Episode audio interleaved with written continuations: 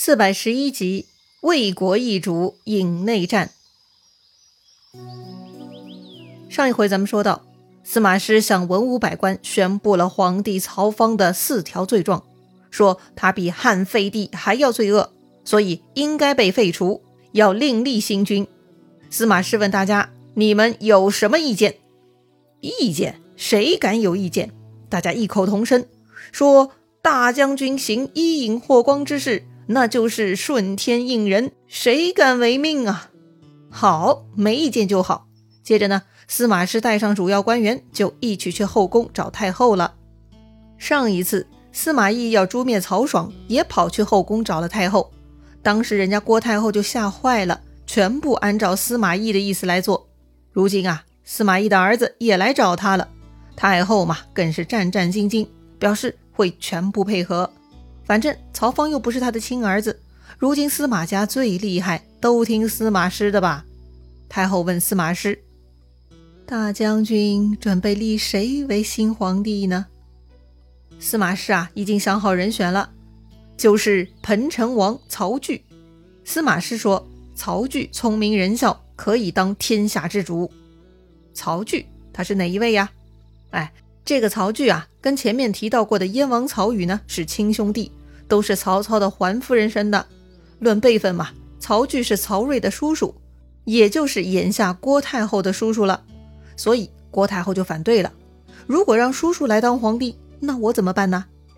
是啊，如果请个辈分高的，那郭太后就保不住自己的位置了。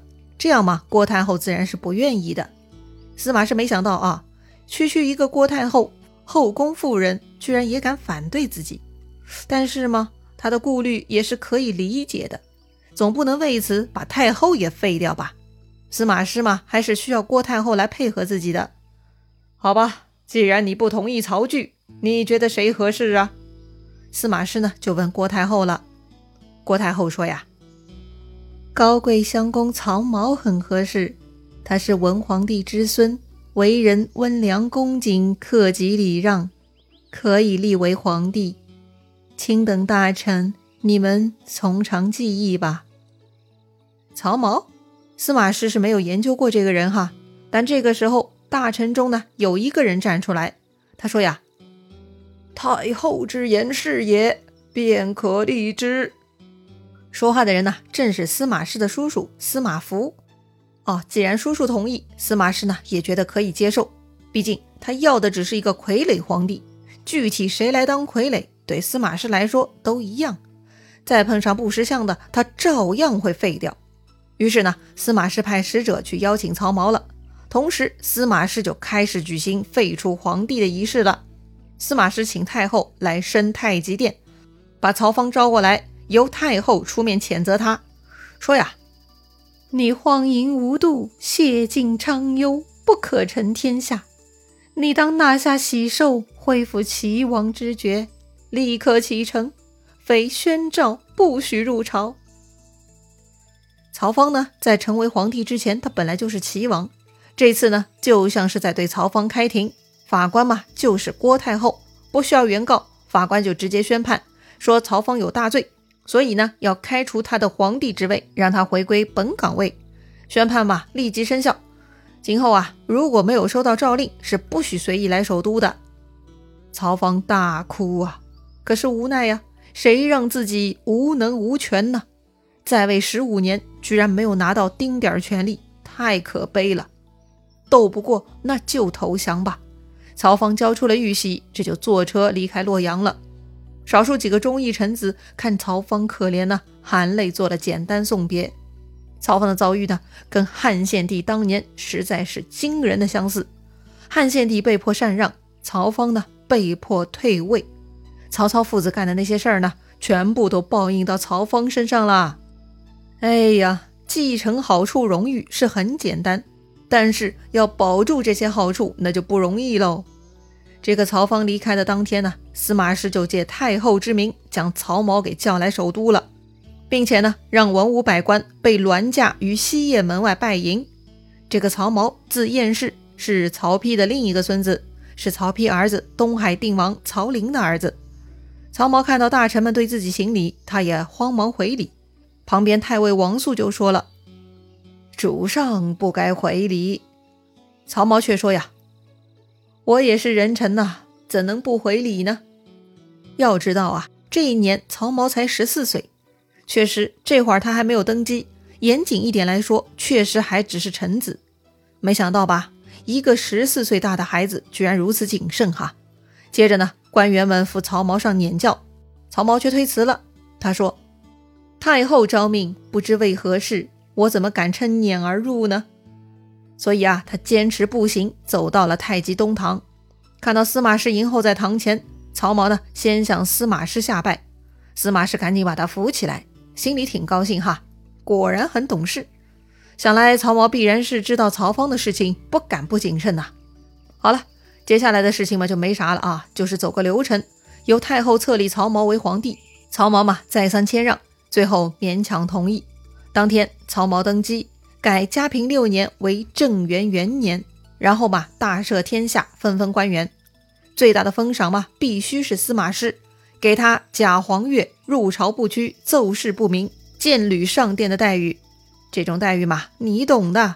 董卓有过，曹操有过，现在司马师也有了，牛啊！其他文武百官呢，各有封赐，也不多说了。有了新皇帝，司马师的日子呢，就更舒爽了。本来就是司马师说了算，曹芳唧唧歪歪，最后只能落得下岗换人。如今曹髦上位，更不敢动司马师分毫，所以司马师的日子呢，也就如日中天了。但是啊，有一个朴素的道理，一个国家不可能只有一种思路。曹芳下台，三位大臣被诛灭三族，这事儿也没那么容易被翻篇儿。夏侯玄和李丰呢，有一位共同的好友，他就不干了。这个人呐，前面也出场好几次了。现在咱们再隆重介绍一下，他就是镇东将军冠秋俭。他字仲弓，河东闻喜人，哎，也就是今天山西运城下面的闻喜县了哈。早年呢，他担任幽州太守，就是他向朝廷报告公孙康造反的事儿的。后来呢，他又调来了南方，对战吴国，他也都有参加的。冠秋俭呢，还是很忠于曹氏王朝的。在曹睿继承皇位之前，冠秋俭呢就跟着他工作了。说起来呀，曹睿就是冠秋俭的老领导。如今老领导的儿子被司马师赶下台，自己的好朋友又被司马师满门抄斩。作为领兵打仗的将领，冠秋俭怎么能够坐视不管呢？于是啊，这个冠秋姐呢就拍案而起，跟自己的新朋友扬州刺史文钦，这就起兵要讨伐逆贼司马师，要为曹芳讨个公道。这个扬州刺史文钦曾经呢还是曹爽的门客，不过呀，他没有被曹爽株连。当时司马懿杀掉了曹爽，但很多曹爽门客都被他放过了，文钦也一样啊。按说这些人呢应该感激司马懿网开一面的，但事实却相反。当年他们既然投靠曹爽，必然也是跟曹爽有过一些交情。再坏的人嘛，也有 nice 的一面呐。对于文钦来说，他们家呢就是向着曹爽的。只是迫于无奈，在曹爽倒台后，为了保住性命，也只能向司马懿低头了。但是内心还是不甘的，所以呢，他爽快地加入了冠秋俭讨伐司马氏的队伍，并且派出自家勇猛无敌的儿子文殊作为先锋。这位文书啊，年少勇猛，当年他才十八岁，他有个小名叫阿央，鸳鸯的鸯哈，所以呢，文书也被称作为文鸯。他们父子啊，一直想杀掉司马师兄弟，为曹爽报仇呢。管秋俭、文钦他们的联合部队呢，就以寿春城为基地，拿着伪造的太后密诏，召集淮南大小官兵将士，宣布司马师大逆不道，要奉太后密令起兵讨贼。他们杀了一匹白马，设立祭坛，一起歃血为盟。确实啊，皇帝是大家的君主，凭什么由司马师随意更换呢？很多人呢，都响应了冠秋俭。于是啊，讨贼队伍就聚集了八万人，也不算太小了哈。既然要讨伐司马师，大军嘛总要北上的。于是冠秋俭带六万主力屯驻到了项城，文钦带兵两万在外作为接应。他们呢一边向北方移动，一边继续发布檄文，号召各路人马一起讨伐司马师这个大反贼。再说司马师，自从他更换了皇帝，心情很舒畅啊。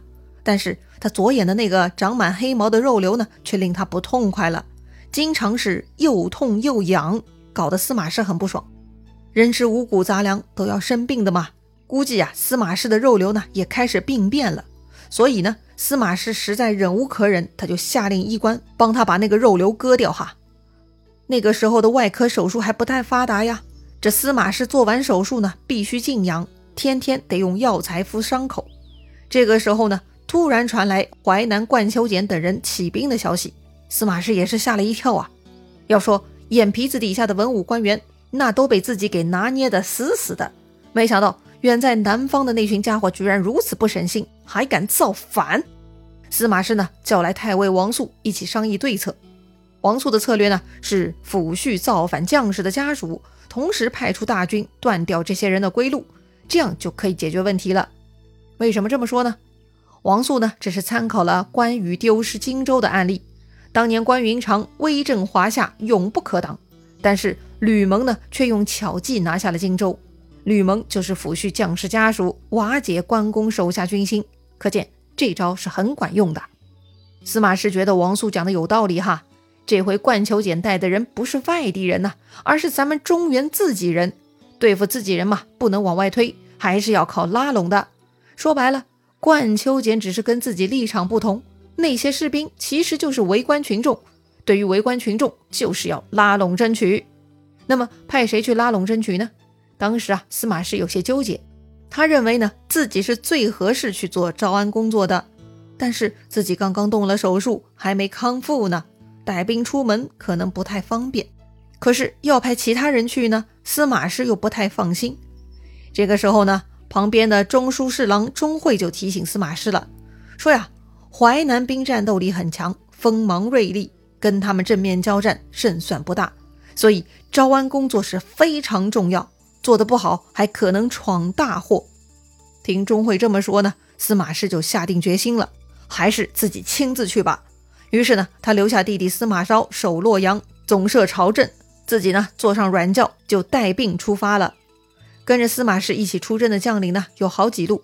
第一路由镇东将军诸葛诞率领，他总督豫州军马，主要攻打寿春。诸葛诞，哎，又是一个姓诸葛的，他跟诸葛亮有啥关系吗？哎，还真有哈，他们是堂兄弟关系，他们都是出自琅琊郡的，也就是今天山东省沂南县哈。诸葛家族呢很有趣的，分别在魏、蜀、吴三国担任重要岗位，在三国时期啊，算是很厉害的打工家族了。第二路。征东将军胡遵带领，他的工作呢就是断绝造反军的归路。第三路其实嘛就是主力的先锋，由荆州刺史监军王基带领，他的任务呢是先取镇南之地。司马师嘛就跟在他的后面，率领主力屯兵于襄阳。哎，就像双方对弈，各自摆好棋子和位置，接下来嘛就看怎么动作了。这次内战对于魏国的将来是至关重要的。到底哪一方会胜出呢？魏国的将来又会如何呢？精彩故事啊，下一回咱们接着聊。